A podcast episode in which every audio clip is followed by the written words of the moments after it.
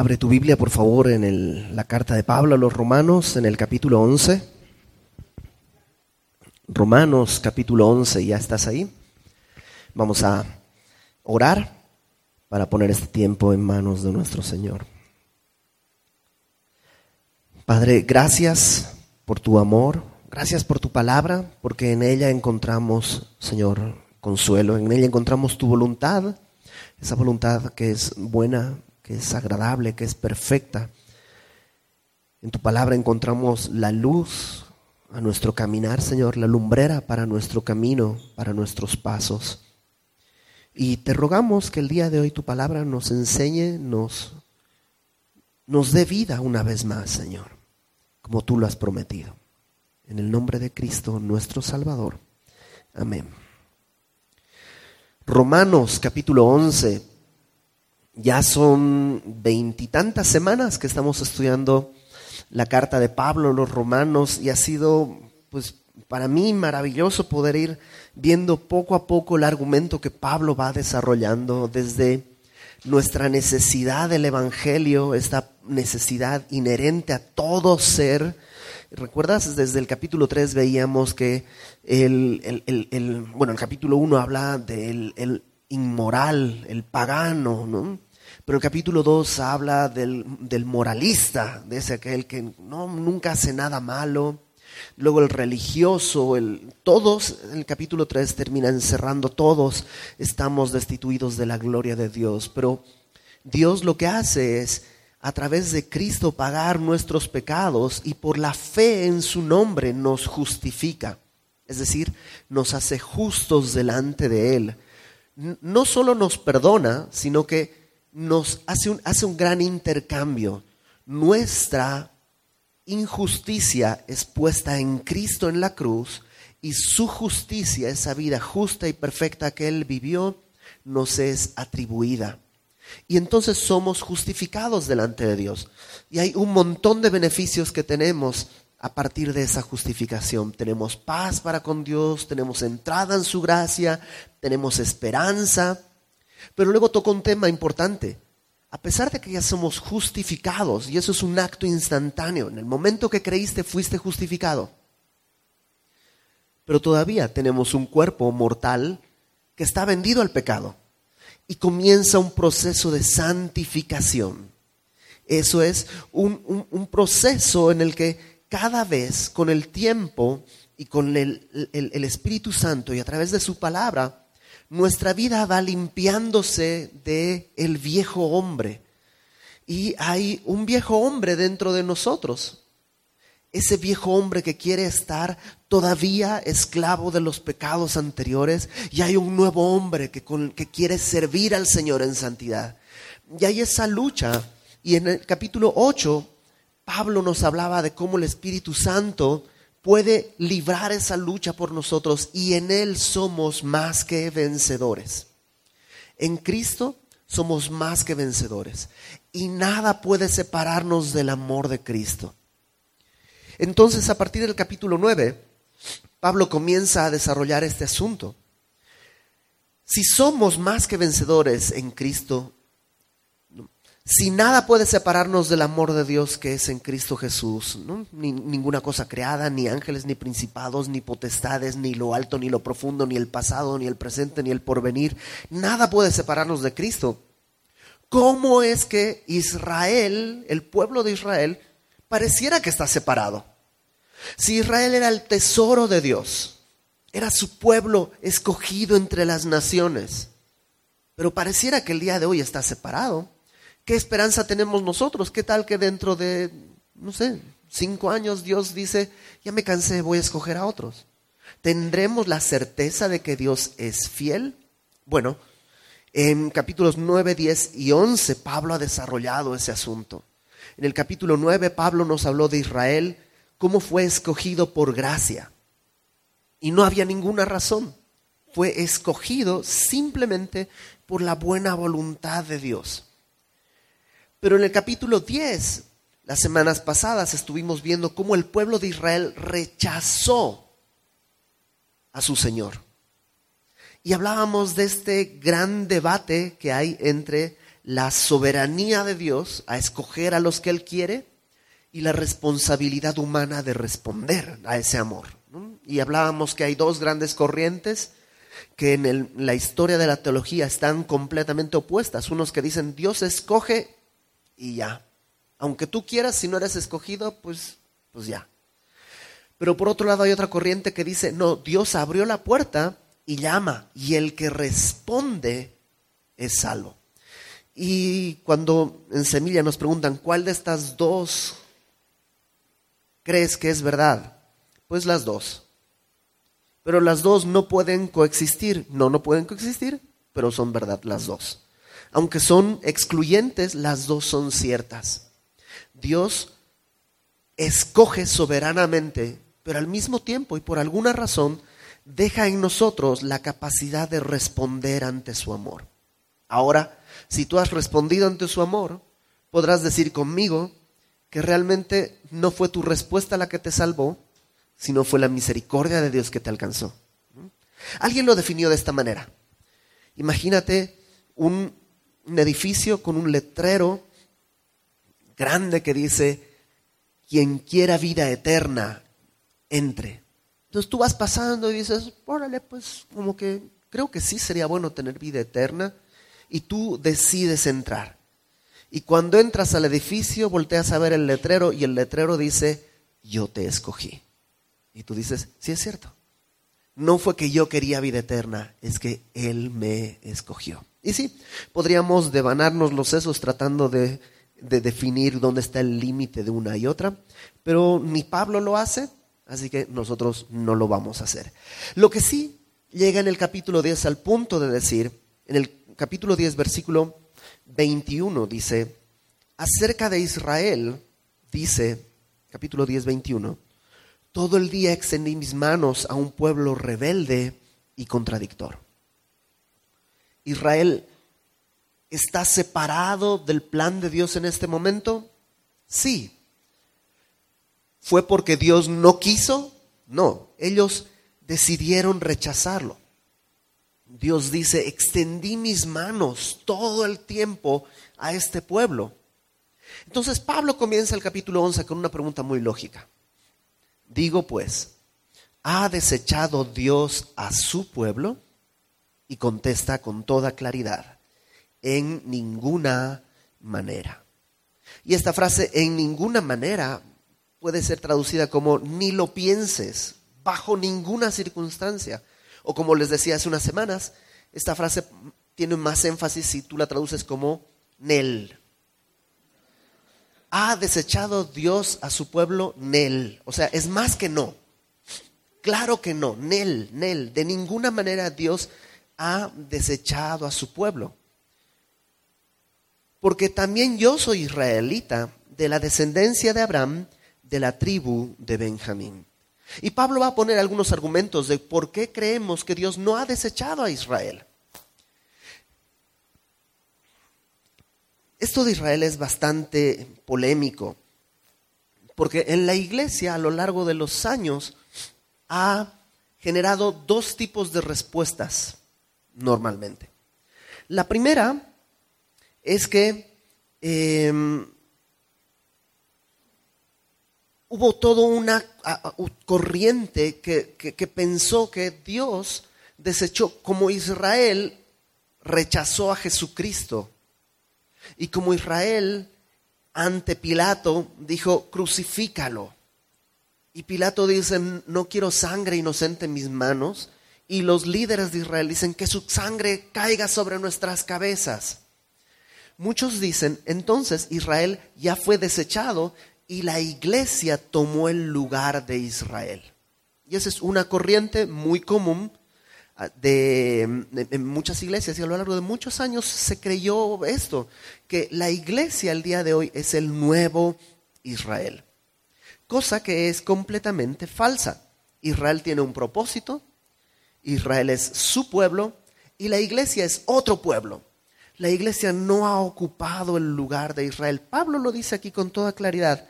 No ha desechado Dios a su pueblo. Israel no ha sido descartado del plan de Dios. Sí, el día de hoy Dios está haciendo pueblo de los que no son pueblo.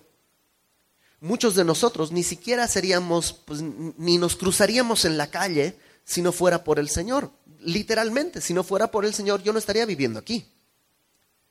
Entonces ni nos cruzaríamos por la calle si no fuera por el Señor. Pero el Señor nos ha hecho un pueblo, pero no para sustituir a Israel. Muchas veces esto ha generado eh, un antisemitismo terrible. Iglesias o doctrinas que desprecian al pueblo de Israel. Tú sabes lo que es el antisemitismo. El antisemitismo es el odio a la raza judía, nada más porque son judíos. Y, no es algo nuevo el, antisemitismo, es, es decir, todo racismo es malo, todo tipo de racismo es malo, pero permíteme decirlo así, el antisemitismo es diabólico. ¿Por qué? Porque desde el inicio, desde Génesis, en los primeros capítulos, cuando Dios decide que de la descendencia de la mujer vendría una simiente, que hablamos en Navidad, ¿te acuerdas? Esta, cosa que es totalmente eh, imposible en términos biológicos, porque la mujer no aporta la semilla, la mujer aporta el óvulo, pero no puede aportar la semilla, esa es tarea del varón.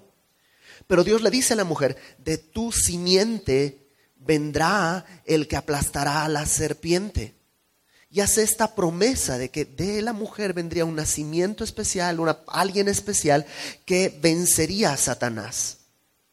Desde entonces, Satanás ha tratado de corromper esa simiente.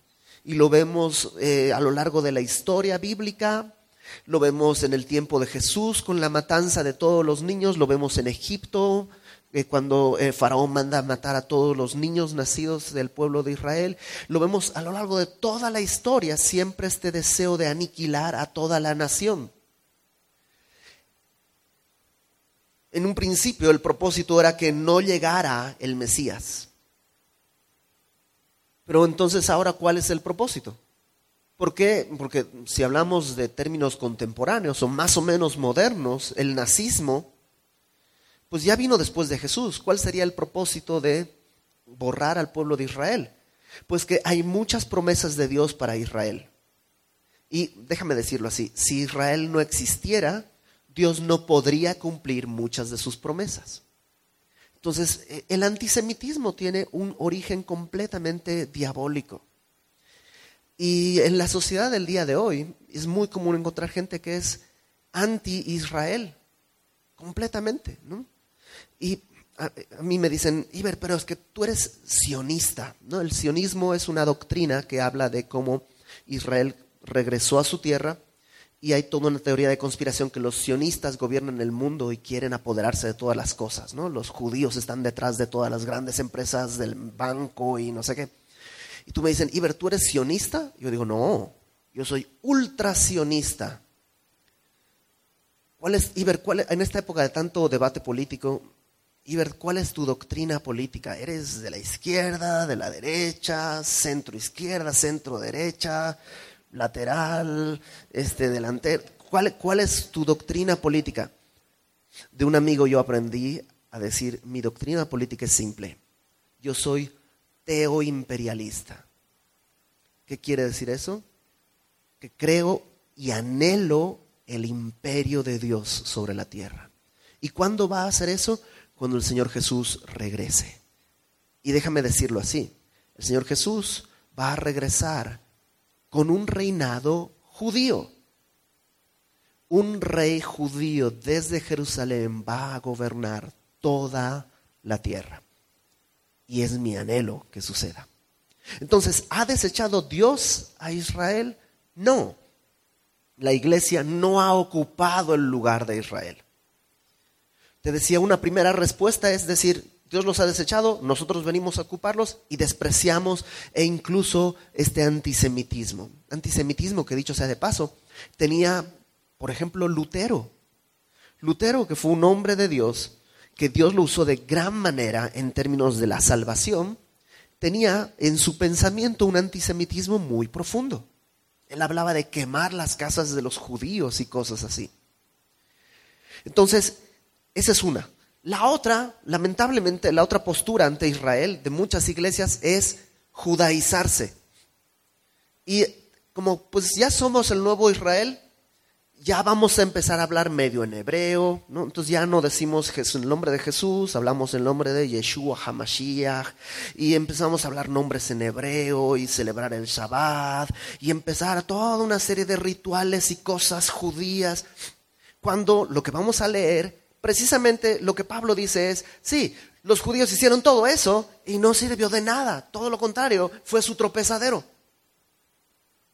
Y lamentablemente hay iglesias que dicen, para agradar a Dios vamos a hacerle, vamos, vamos a regresar a la ley como si con eso pudiéramos agradarle. Y Dios dice, ya lo probaron, no funciona. Por eso envié a mi hijo. Son estas dos posturas que surgen de, de Israel. Y Pablo es muy sencillo. Pablo simplemente dice, ¿ha desechado Dios a su pueblo? No. ¿Cómo lo sabes? Porque también yo soy israelita de la descendencia de Abraham, de la tribu de Benjamín. La primera razón para poder aseverar que Dios no ha desechado a su pueblo, dice Pablo, soy yo mismo. Si Dios hubiera desechado a Israel, pues yo no estaría aquí, porque soy judío. Y no solo judío, sino dice, de la tribu de Benjamín. La tribu de Judá y la tribu de Benjamín fueron las únicas tribus que permanecieron en su tierra las únicas tribus que todavía permanecieron eh, fieles a, la doctrina de la Torá. Todas las tribus del norte fueron llevadas hacia el norte, hacia Siria. O sea, él está diciendo, como lo dice en otra carta, yo soy hebreo de hebreos, o sea, de pura cepa. Entonces, si Dios hubiera desechado a Israel, pues me hubiera desechado a mí. Ahora, como aplicación. Qué padre sería poder decir, todos nosotros, cuando te encuentras con alguien que te dice, ah, pero ¿a poco Dios es poderoso y bueno? Poder decir, ¿sabes cuál es la prueba de eso? Yo. La mejor prueba de que Dios es lo que dice ser es mi vida. Por eso, eh, eh, la teología es bueno, pero realmente lo que necesitamos es conocer al Señor. Porque cuando el Señor es revelado a tu vida, tu vida es transformada. ¿Te acuerdas de ese ciego que está en el Evangelio de Juan? Un hombre que había nacido ciego de nacimiento, que el Señor Jesús lo, lo, cura, le da la vista y luego los religiosos lo ponen en el centro y le dicen, a ver, ¿quién te devolvió la vista? Dice, pues no sé, nomás me dijo que hiciera esto y pues ya vi no, ese hombre es un farsante, no sé qué, empiezan a hablar contra Jesús. Y, y este ciego dice, mira, una cosa sé, ayer no veía y hoy veo. Y contra eso no hay, no hay debate posible.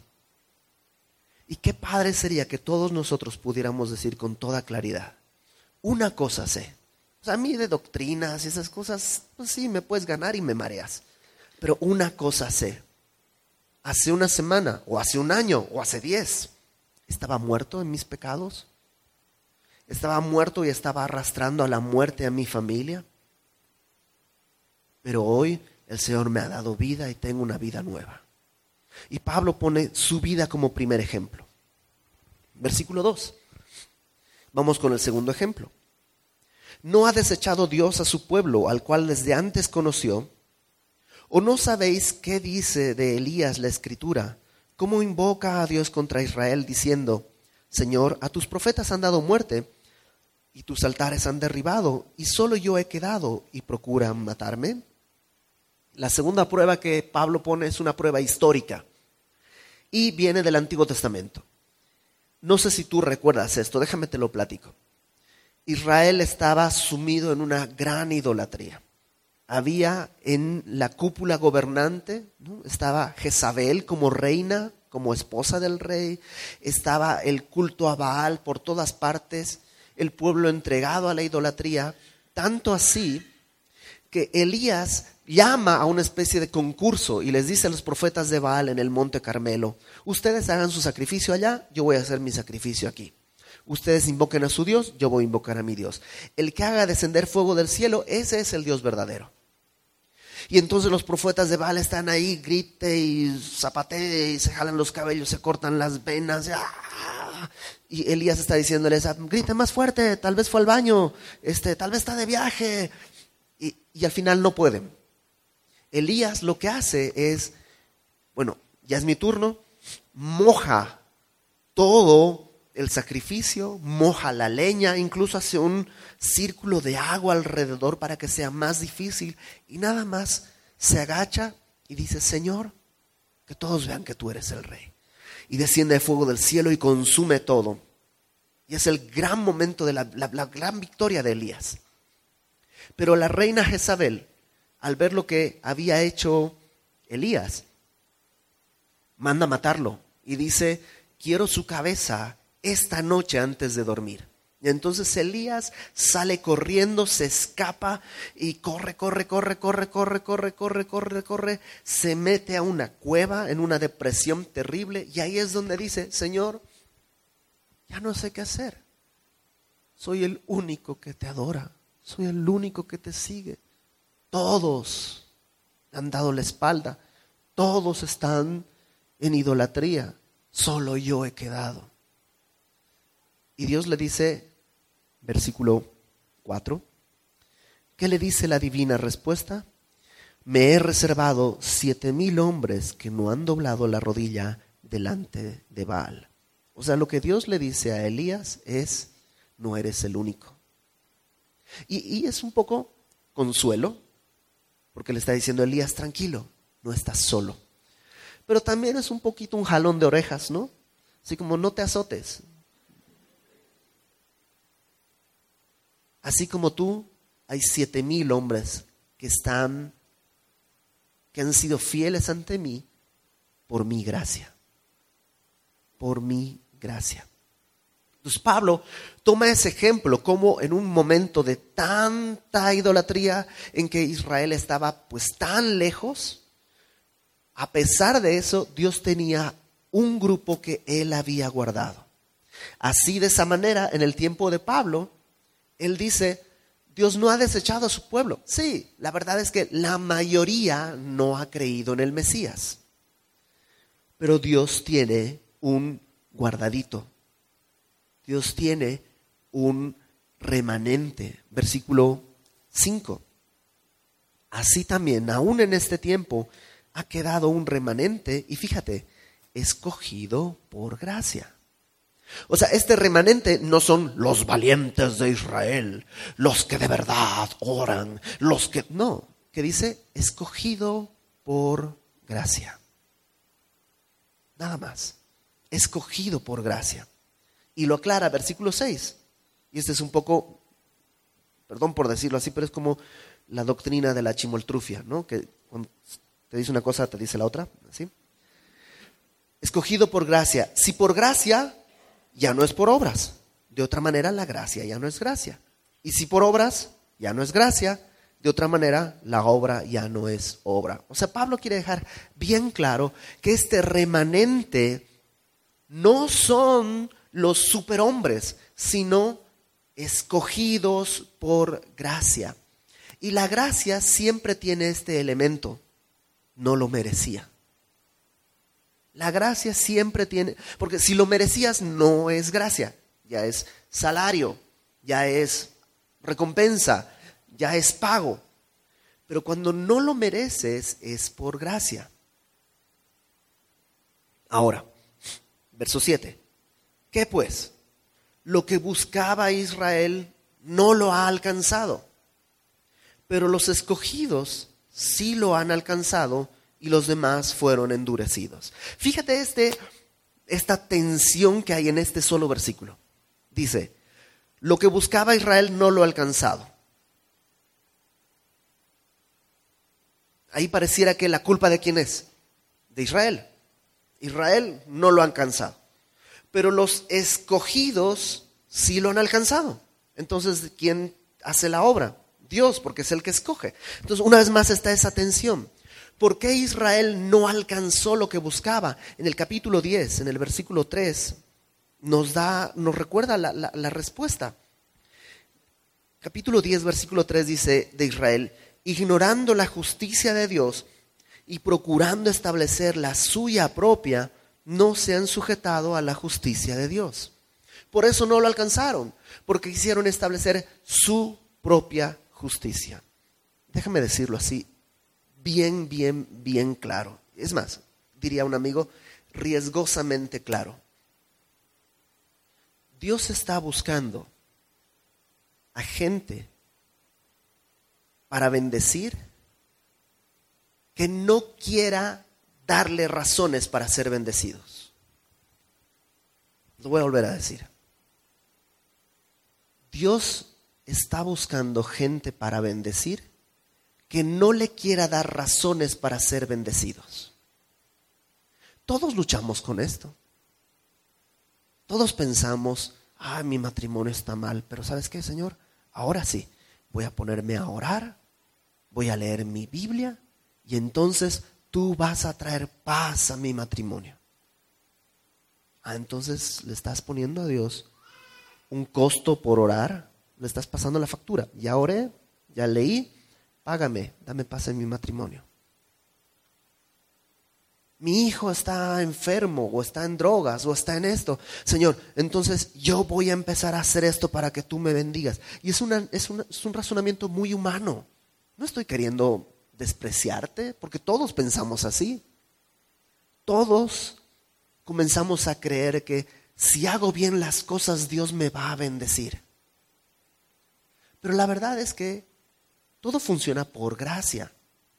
Ahora, no estoy diciendo que entonces voy a hacer las cosas malas para que, pues si, da lo mismo, pues le doy vuela a la hilacha. No, porque lo que estaría haciendo es despreciar la gracia de Dios. Lo que Pablo simplemente está estableciendo es que lo único que vale delante de Dios es su justicia. Y su justicia solo llega a través de la gracia. El problema de Israel fue que se aferró a lo que ellos creían que tenían que hacer para agradar a Dios. Recibieron la ley y dijeron, ah, ok, con esto agrado a Dios, pues me voy a enfocar en hacer la ley. Y cuando vino Cristo, le dijeron, discúlpanos, estamos ocupados tratando de cumplir la ley. Y haciendo eso, pues desperdiciaron lo que Dios había dado. Entonces, lo que Israel buscaba no lo ha alcanzado, pero los escogidos sí lo han alcanzado y los demás fueron endurecidos. Y esto es importante, porque esto nos aplica a todos. Cuando tú dejas de ver la gracia de Dios, comienzas a endurecerte. Cuando tú dejas de ver la gracia de Dios, comienzas a endurecerte. Uno pensaría que a veces se endurece solamente cuando uno está en el pecado. Pero de acuerdo a este texto, no solo cuando estás en pecado, sino también cuando dejas de ver la gracia de Dios. Cuando empiezas a trabajar y te dan un buen salario, y tú dices, wow, estoy ganando muy bien. Espérate, es por gracia. No, no, no es por gracia. Yo lo trabajé, ¿ok? ¿Quién te dio salud? ¿Quién te permitió nacer en una familia que te pudo pagar estudios? No, no, no, yo me pagué mis estudios. Ok, ¿quién te dio las neuronas necesarias para poder estudiar? Al final de cuentas, todo es por gracia. Y el momento en que yo empiezo a ver las cosas desde otro ángulo, mi corazón comienza a endurecerse. Y quisiera hablarle a los servidores, los chicos de alabanza, servidores de la iglesia. Nos puede pasar. Puede pasar que empezamos a creer que nuestro servicio a Dios vale algo que Dios atesora. No estoy diciendo que Dios desprecia mi servicio, pero cuando ese servicio descansa en mis fuerzas se convierte en orgullo. Cuando es por gracia, entonces es un tesoro delante de Dios. Entonces dice, los demás fueron endurecidos, como está escrito, Dios les dio espíritu de estupor, ojos con que no vean y oídos con que no oigan, hasta el día de hoy. Y siempre me ha llamado esta atención, porque fíjate, dice, Dios les dio espíritu de estupor. Estupor es como eh, adormecimiento. ¿Nunca te has sentado así con la pierna doblada y, al ratito ya no sientes tu pierna y estás así. Bueno, haz de cuenta que eso pasa en el corazón. Se adormece, ya no es sensible. Y dice, Dios les dio ese espíritu de estupor. Y, tú y yo conocemos gente así gente que puede estar sirviendo en la iglesia, gente que conoce la Biblia, gente que cumple con todos los rituales, se levanta, hace su devocional, este, ora, pero que en su vida diaria no hay una evidencia del amor de Dios. ¿Qué ha pasado? Su corazón se ha adormecido, está en este estupor. Y dice, el que está aferrado a su religión, es como si Dios le dijera, ok, te voy a cegar a todo lo que no quieres ver. El pueblo de Israel, por decirlo así, no quiso ver a Cristo y entonces Dios les dice, ok, los voy a cegar porque no quieren verlo. Pero cuando quieran verlo, el Señor puede levantar el velo. El problema no es, no es ese, es que ahí no quieren abandonar sus ritos. Israel dice, les dio un espíritu de estupor, ojos con que no vean, oídos con que no oigan, hasta el día de hoy. Y eso estaba profetizado. David dice, se ha vuelto su convite en trampa y en red, en tropezadero y en retribución. La palabra convite es como fiesta, es como una, un banquete. No sé exactamente cómo funcionará acá, pero en Bolivia para el carnaval, antes del carnaval em, se hacen unos, le llaman convites, donde son como pre-carnavaleras. Yo cuando estaba en la universidad me fui a un lugar que se llama Oruro, porque ahí hay danzas folclóricas muy padres y me inscribí en una fraternidad para poder hacer ese que se baila así en la calle, una cosa maravillosa folclóricamente hablando. Ya después es todo un tema idólatra, pero en esa época no tenía ni idea. Y, este, y, hay que ir a tres convites antes de la fiesta de carnaval. Entonces tiene este mismo sentido, es como una fiesta religiosa, un banquete. Y lo que David dice es, su convite, su fiesta, su religión, todo esto que debería ser bueno, todo esto que debería ser maravilloso, se ha convertido en su trampa, y en su red.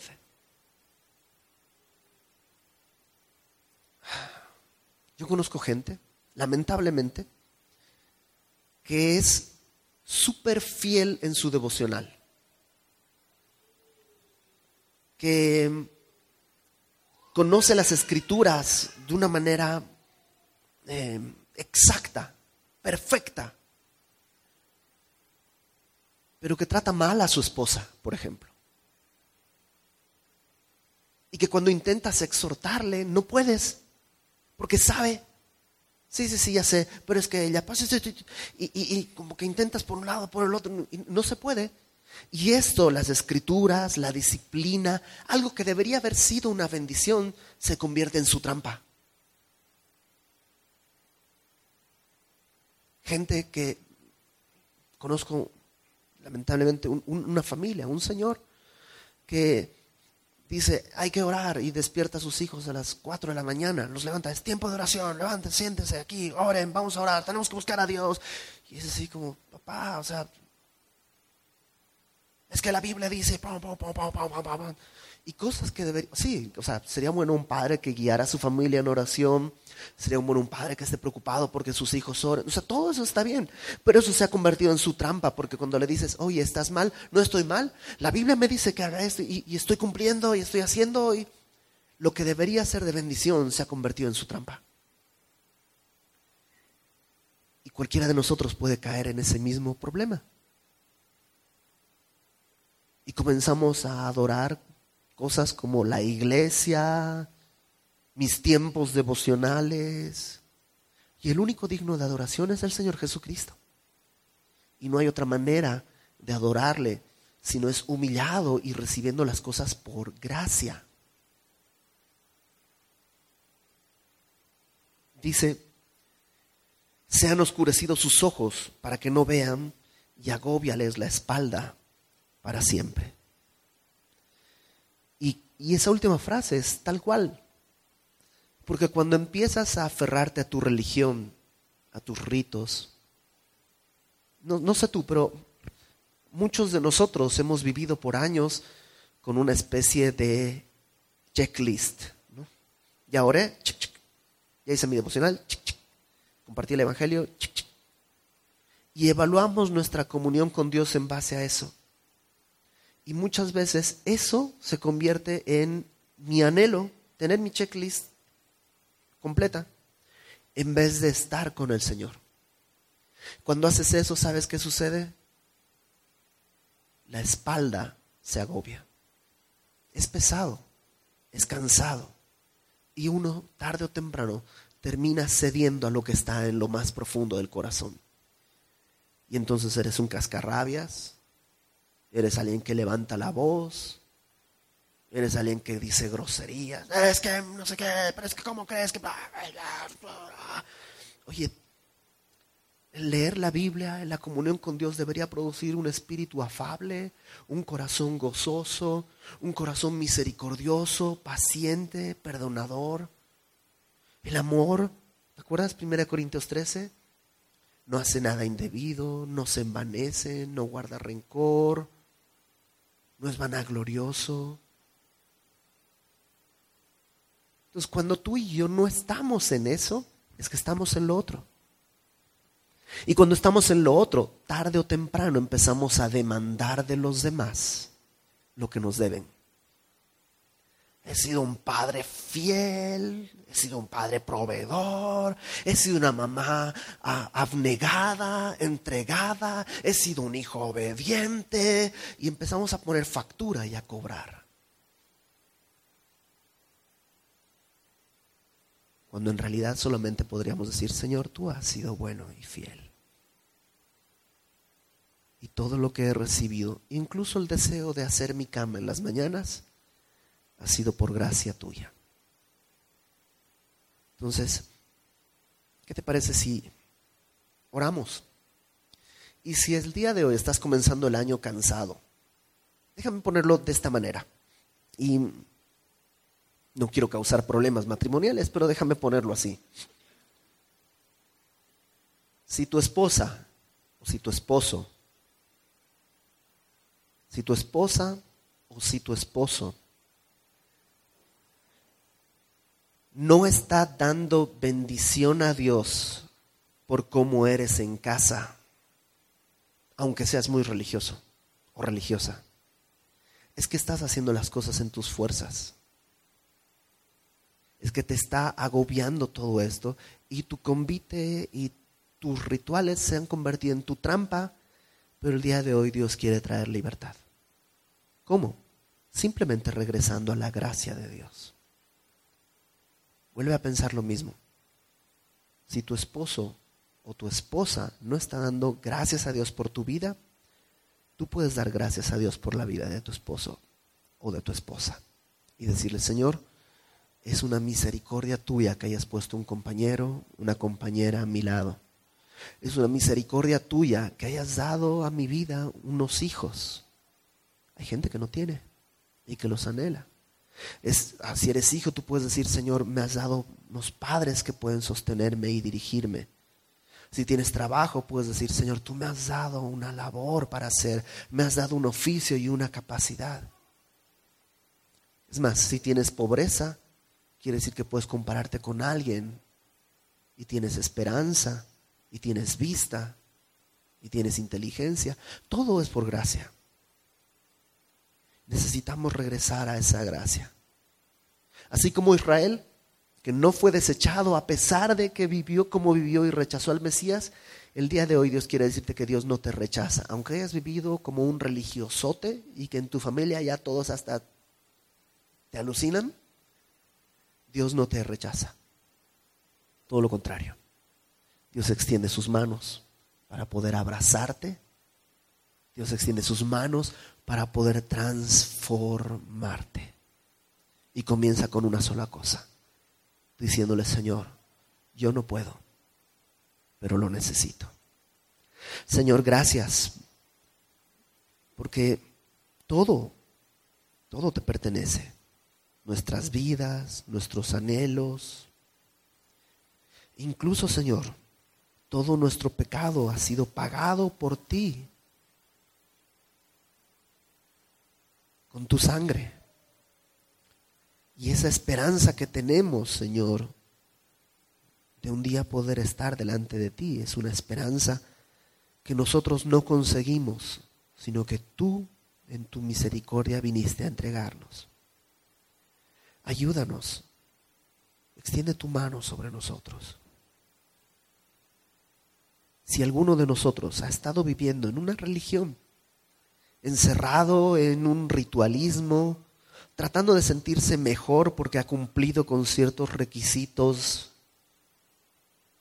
ciertas costumbres, ciertos ritos, que son buenos, pero que hemos tomado eso como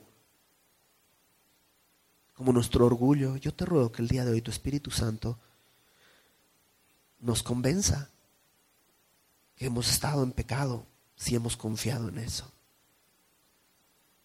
Si nuestra familia piensa que somos religiosos, pero no amorosos, no misericordiosos. Si nuestra familia piensa que cumplimos con todos los requisitos y los rituales, pero no se siente amada, cuidada, protegida, perdónanos, Señor. Perdónanos. Se ha convertido en red toda esa serie de cosas, en una trampa en la que hemos caído pero de la que el día de hoy queremos salir. Y lo único que podemos hacer es extender las manos para que tú nos tomes y nos levantes. Revélate a nosotros, Señor. Así como Pablo cambió su vida, no cuando tuvo un concepto teológico, sino cuando te vio de frente. Y todo fue distinto. Así, Señor, revela tu rostro ante nosotros el día de hoy de misericordia. Revélate ante nosotros. Y que nuestra vida sea transformada. Te lo pedimos, Señor, porque entendemos que pedimos de acuerdo a tu voluntad. Y te lo pedimos no por lo que nosotros podamos hacer, sino por la gracia que recibimos a través de la muerte, de la cruz de nuestro Señor Jesucristo en cuyo nombre oramos. Amén.